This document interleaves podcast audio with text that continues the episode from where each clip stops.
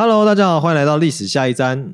Hello，大家好，我是小刘老师。哎，今天要聊什么啊？今天吗？今天我们来聊聊职场好了，因为听说啊，牛哥你是在职场上面有一些丰功伟业啊。我 我没什么丰功伟业，因为我 因为我觉得能做 YouTube 频道都是真的要很大的勇气耶。到底是谁给阿牛哥勇气的、啊？其实我觉得我自己可能天生反骨吧，从求学时期就一直在做一些逆天的事情。哦，原来不是梁静茹给你的、哦。好啦，那呃，既然讲到职场，我们今天的测验来看一下你的职场人格。好的，那我们今天使用的塔罗牌是狗狗塔罗，它叫做爱宝狗狗塔罗。我们来问一下阿牛哥，你是猫派还是狗派的啊、其实我以前是养狗的啦，对于狗是非常喜欢的。但是自从养猫了以后，我会觉得，哎，猫非常可爱，哎，然后又比狗简单很多，所以后来就觉得养猫比较好。是因为猫比狗容易照顾吗？对啊，主要是猫比狗容易照顾，那阿牛哥以前养的是什么类型的犬种啊？是那种松狮，还有就是秋田，那都是非常大型的，它只要一站起来都比你人高的这样子。我们来看一下我们这一次选择的这副塔罗牌。那我分别挑出的是宝剑骑士、圣杯骑士、金币骑士跟权杖骑士。那我们来请阿牛哥来看一下牌面，来为大家讲解一下吧。宝剑骑士就一只狗吐着舌头，它是哈士奇吧？对然后呢它就是带着一支箭一起冲向前的感觉，真的很二哈的感觉。第二张是圣杯骑士，他就是一个秋田犬，然后带着武士的盔甲，然后有一个圣杯跟在他的前面。第三张牌是发豆，他是一个金币骑士，他跳过了这个金币，然后他带着一个罗马的钢盔。那最后一张牌，我们的权杖骑士，权杖骑士应该是一只德国牧羊犬，然后它是拿着一个权杖，好像瘸腿了一样。瘸腿了一样。那这样说到这里，阿牛哥你会选择哪一张牌啊？职场人格我应该选择宝剑骑士吧，哎，为什么？因为感觉好像勇往直前的样子啊。可是哈士奇感觉起来傻傻呆呆、月月的。呃，如无所谓，我就是要往前冲。阿牛哥有没有发现，我们这次选择的牌组虽然都是骑士，那以刚刚我们的牌面讲解上面，里面有三张都算是大型犬，只有一张是小型啊，犬，对？发豆没错。对，就发豆是小型犬。那等一下我们也会进入到呃解牌的环节。那我们这段时间就请听众朋友们从这四张牌里面选出一张你喜欢的牌吧。那我们来进入今天阿牛哥该交功课的时间了。好了，那其实说到职场人格，想问一下，其实阿牛哥，你私底下除了我们做 YouTuber 之外，有在做什么其他的行业吗？呃，我觉得还蛮多的耶，但是基本上应该是比较偏属于业务性质啊，因为比较是别人的主管嘛。阿牛哥是主管哦，是什么样？是那种很严厉的主管呢，还是很随性的主管呢、嗯，我应该是有有有点严厉，又有点随性吧。但是这个我是什么样的主管，可能也不是我来定义我自己，而是我周遭的人怎么看我。那假如以我，因为我跟阿牛哥已经合作我们现在第六期节目了，其实我觉得跟阿牛哥在沟通聊天的过程当中还蛮愉快的耶。哦，真的吗？我也是不知道其他同事是怎么看我的啦。至少我这边觉得，我们从整个节目的脚本啊，到我们节目的产出，整个过程来中，其实阿牛哥你这边会觉得不妥的，或者是给的建议，其实至少都会保持我这边最大的自由，所以我还蛮开心的。我想写什么，我甚至想让阿牛哥你这边就是唱歌，应该也行吧。嗯，对啊，因为其实我们这边都会给同事比较大的发挥空间，因为其实我的管理方式比较偏一起合作的一个管理方式。呃，在职场上啊，其实有很多人都会觉得，一个同事跟着你，或许就是希望他跟着你很久，跟着你一辈子。但是其实我从来没有这个想法。为什么？因为我希望人与人是一个合作的关系，我也比较没有什么上下的阶级概念。但是呢，因为基于公司的组织架构，它其实必须要有一个上对下的关系。但是我认为这个关系不是一个长久的，它是一个需要被建构的关系。如果我们是一个互相合作的模式，我觉得我们会走得比较长久。今天我们结束了职场缘分，其实我们还是可以在很多的时候做朋友的，因为毕竟我跟人家交往也不是图他什么。那这样子，其实阿牛哥你的这种感觉比较像是我们刚刚里面的这一只呃秋田犬是吧？因为它是圣杯骑士，因为蛮重感觉的。其实等下我们进入到解牌环节，大概就知道为什么我会觉得差异点在哪里。搞不好你的同事或是你的呃下属会觉得你是真的是属于保健骑士的。我们回到我们真题好了，因为其实阿牛哥你刚刚讲到的是说对于同事跟管理的部分，那我蛮好奇的，因为毕竟做主管嘛，那是不是也会面试到新人啊？嗯，对啊，我们也常常面试到新人，因为职缺不断的更替嘛。那面试新人这边，你们公司有没有什么比较特别的做法吗？呃，我觉得我们跟其他公司最大不同的地方，应该是不管谁来，我们都会给车马费。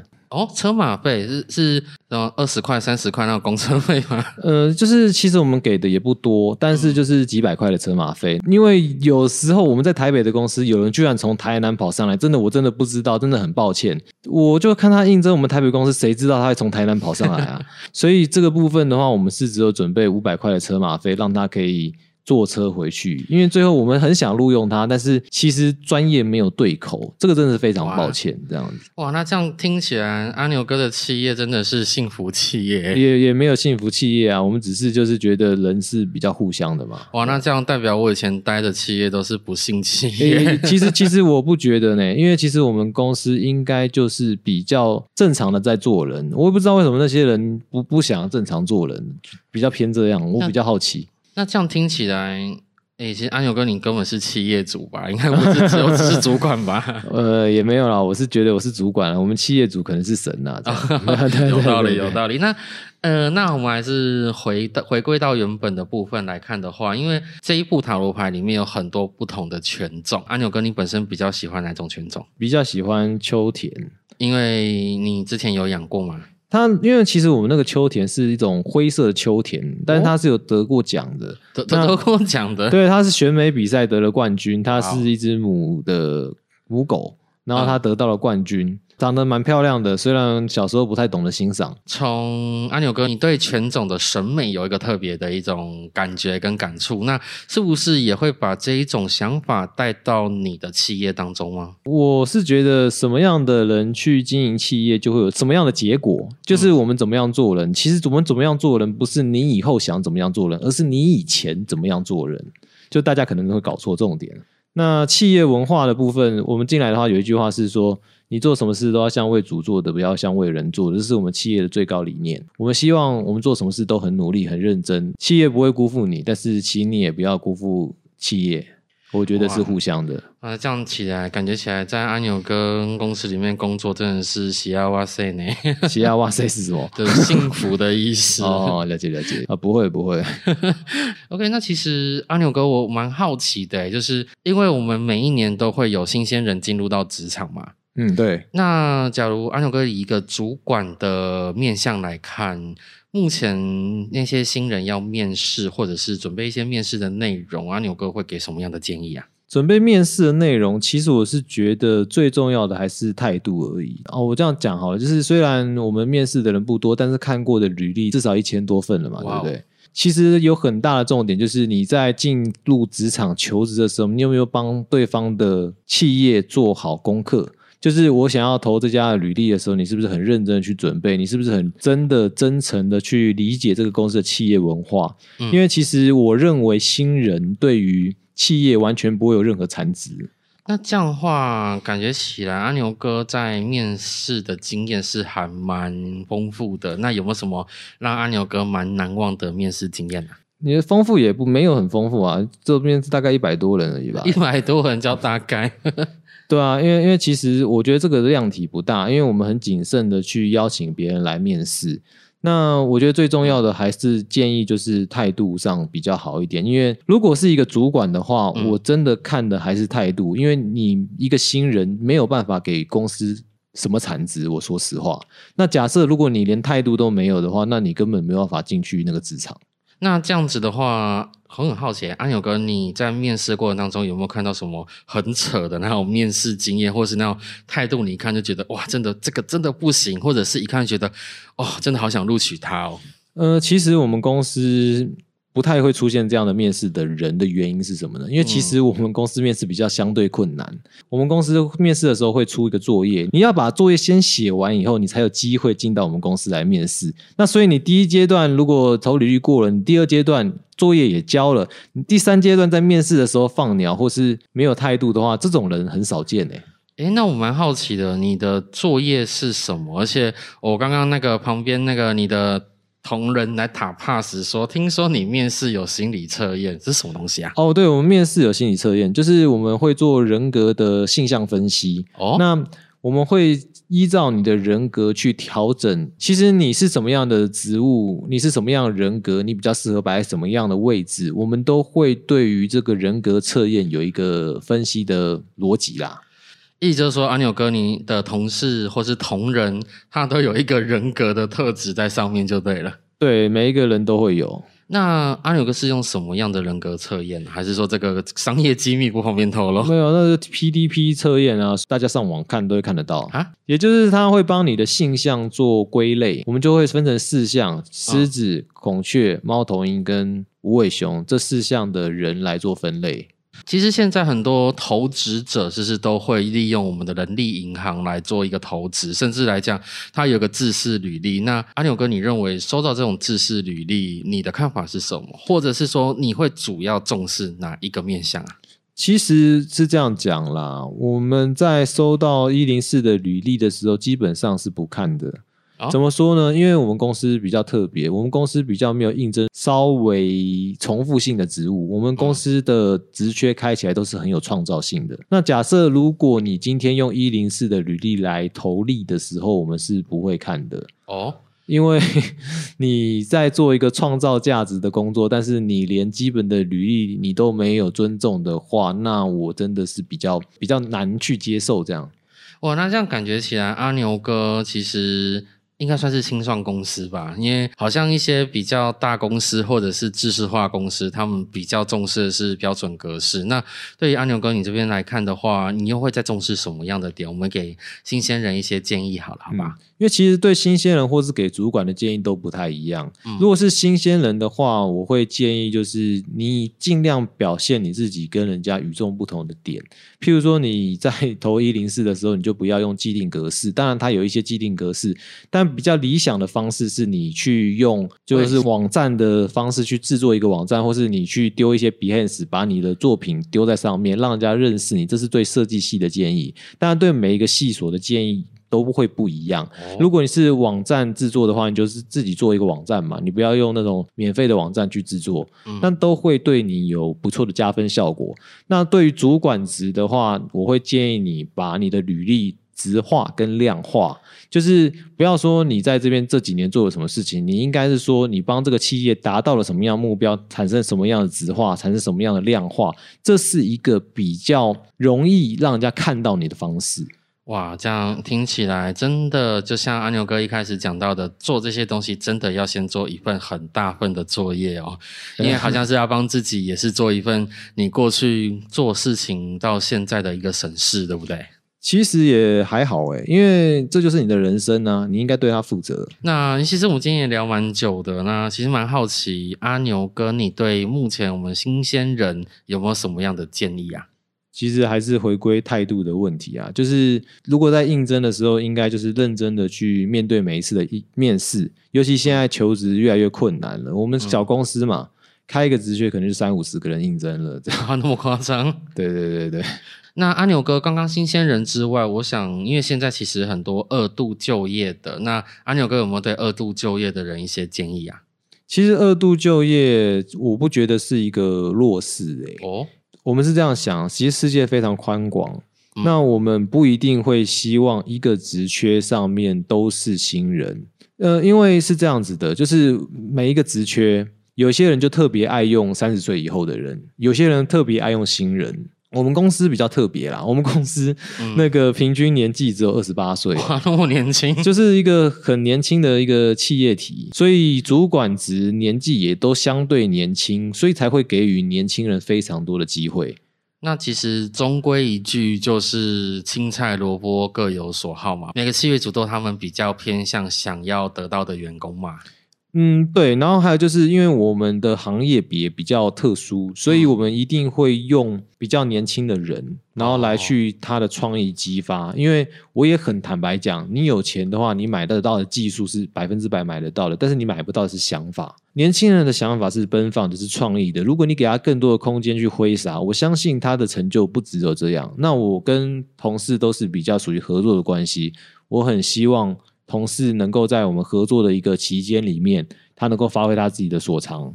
哦，那其实有很多问题想要再去问阿牛哥，不然但是时间的问题可能没有办法 再让我问下去了。所以，那我们看，假如有没有听众朋友有什么想法，或者想要问我们企业主阿牛哥，因为感觉今天好像都是我在主持，对，就是来，我们就来问一下阿牛哥，用一个过来人的经验来告诉大家，我们工作上面需要注意什么。那我们回到我们的解牌环节，那选择第一张牌宝剑。骑士的你，对你来说，你工作非常重视效率，所以阿牛哥超重视效率的嘛。呃，我也是蛮重视效率的，所以你最不希望就是拖拖拉拉或是慢慢来，因为你不想浪费时间在无意义的事情上。但是也因为这样，有时候会因为心急口快，不小心让周围的同事或是上司或是下属会误会你的原意，产生不必要的争执。建议你在与周围的人讨论问题时，可以放慢自己的步调哦。那周围的人总是慢吞吞，无法沟通怎么办嘞？那这样的话，会比较建议你与他们用通讯软体或是文字的方式沟通。那其实更直接的话，就是直接在像开会或是比较正式的时间场合来沟通。毕竟别人慢吞吞，你常常看到就会莫名发怒，那你就以眼不见为净，改用上述的方式来避免掉好了。阿牛哥，你觉得这个建议如何啊？还行。那我们来看一下选择第二张牌，也就是我们圣杯骑士的你。你是在职场上想很多的人，从找工作时担心自己能不能符合工作的要求，到入职之后担心自己是不是没有办法跟同事还是上司互动，然后又担心自己无法完成交代事项等等，种种的担心会让你觉得做事情变得过度的小心翼翼，然后小心翼翼过头就会开始摆烂。所以在工作上，你需要的是规划以及时程表，把自己要做的事情规划好，一步一步来，这样就可以让你自己在工作上面显得比较稳定哦。那连计划都写不好怎么办嘞？那这样建议你就是去问同事、朋友，他们怎么安排规划行程的，从其他人的身上学习优点，而不是制造压力给自己哦。那选择金币骑士的你在工作上面重视的是成效，你会在意我做了这个是为了什么？每一件事情你会去以结果为导向完成，当然这样你会在工作上面可以让自己的效益最大化，但这样的个性带到其他地方就不一定适合喽。例如与同事互动、朋友互动等，你会因为太在意结果和成效，不知不觉打坏了大家聊天的氛围哦。那这样该怎么办嘞？哎，其实也不难改善啦，因为你在意目的和结果，不如就让你去规划与大家互动的细节啊。例如跟朋友出去旅游，你可以负责安排旅行的行程等等，来增加与朋友互动的乐趣哦。那我们来讲第四张牌，最后一张牌权杖骑士。那选择这一张牌的你是一个急惊风，想到什么就做什么，比起结果，你更在意的是效率。无论是因为你想提早下班，还是不想浪费时间等因素，你就会一直咻咻咻的想赶快完成工作。当然，这样你会常常因为缺少计划，把自己搞得手忙脚乱的。建议你哈要去看公司的规划，或者是找 SOP 来走，偶尔去放慢自己的步调，回顾自己有没有做错或是做过头哦。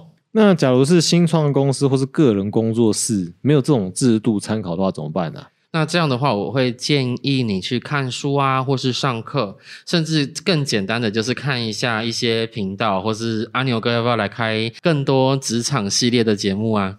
如果有人交往的话啦，那这样还不错啊。我们来看我们的观众朋友在下面的回应热不热烈，我们来请阿牛哥来多开几期好了。好，那接下来我们是不是进入观众提问的环节啊？好啊，好啊，那我们阿牛哥今天挑了哪一个观众朋友的提问呢那今天我们抽到的是来自高雄的婷婷，？Hello，婷婷。她是三十岁的女性，射手座，她想要问事业。哦，怎么样的内容呢？她说新开发的产品卖不掉，广告打了，但是就是卖不掉啊。所以她是想知道怎么样把产品卖出去吗？她说想卖不掉怎么办？所以我们就来看一下他在这个产品的推广过程当中哪边出了问题。好了，那其实说到这里，嗯，可能要跟大家稍微讲解一下，在塔罗牌的问题上面，这个部分它其实对我们来讲不算是一个完整的问题。呃我们安纽跟我们下期来讨论如何问塔罗牌一个完整的问题。好了。好，好了，我帮婷婷抽了三张牌。其实先告诉婷婷的部分就是这一个产品哈，呃，我得说实话啦，就是可能无论是你是业主嘛，或者是可能你的那一位老板，或者是开发这项产品的那一个行销的部分。呃，花了蛮多冤枉钱的，因为我们的盘面出现的都是跟金币有关，但是原则上来讲，投资应该有回报，那或者是你丢了多少东西，应该是会希望有什么东西回来，对不对？当然，我们看到的部分，一开始金币十的正位，呃，当时你们对于这样产品可能会有一种觉得这个产品非常具有前瞻性，但是呢，实际上面在发现头的部分。你打的广告可能位置打不对。简单来讲，你要先思考这个产品它的定位会是在哪一个族群上面。金币石它其实代表说，这样的产品可能适合在家庭或者是一群至少两到三个人以上的群体使用。虽然我不晓得是什么产品，但是至少你们的范围不要去往个人用品去打，可能要去往群体，大家可能共享共热的那种状状况去打，会比较适合。那其次也是要，呃，希望婷婷这边可以了解一下，说，呃，在这项产品的部分，你一定要去思考，今天你的锁定年龄层是否有到这个产品真正需要的人身上哦。因为现在我们出现了宝剑八的逆位，我们可以稍微预测一下，这个产品可能在今年八月份开始出现的一些波折跟一些问题。那这些波折跟问题，其实导致到你们在这一系列的结果上面感觉到非常的挫折和失望。那我会比较希望说，婷婷你不要挫折，也不要担忧，因为宝剑八的逆位它代表另外一件事情，也就是你正在开始脱离那种被困住的氛围，你只需要一点改变，它就有可能让你的产品有更进一步的发展或成长哦。那最后，他这边给你的建议是金币二的正位，金币二代表是钱来钱去，或是可能在经济上面有一点点出现紧绷的状况。这个产品可能会让你出现了一种，我丢出来的钱，它除了不一定能够回报之外，它可能还会去用到你其他部分部门的钱。那我会比较建议婷婷你这里呢，先思考一下，我们重新看有没有机会，因为既然广告打出去了，那既然已经推销出去了，回来去思考一下。这个产品它的受众群还有它的年龄层在哪里会比较适合你哦。好了，那感谢小柳老师这么精彩的讲解啊。那今天我们也不小心超时了，那我们就下次再见喽，拜拜拜。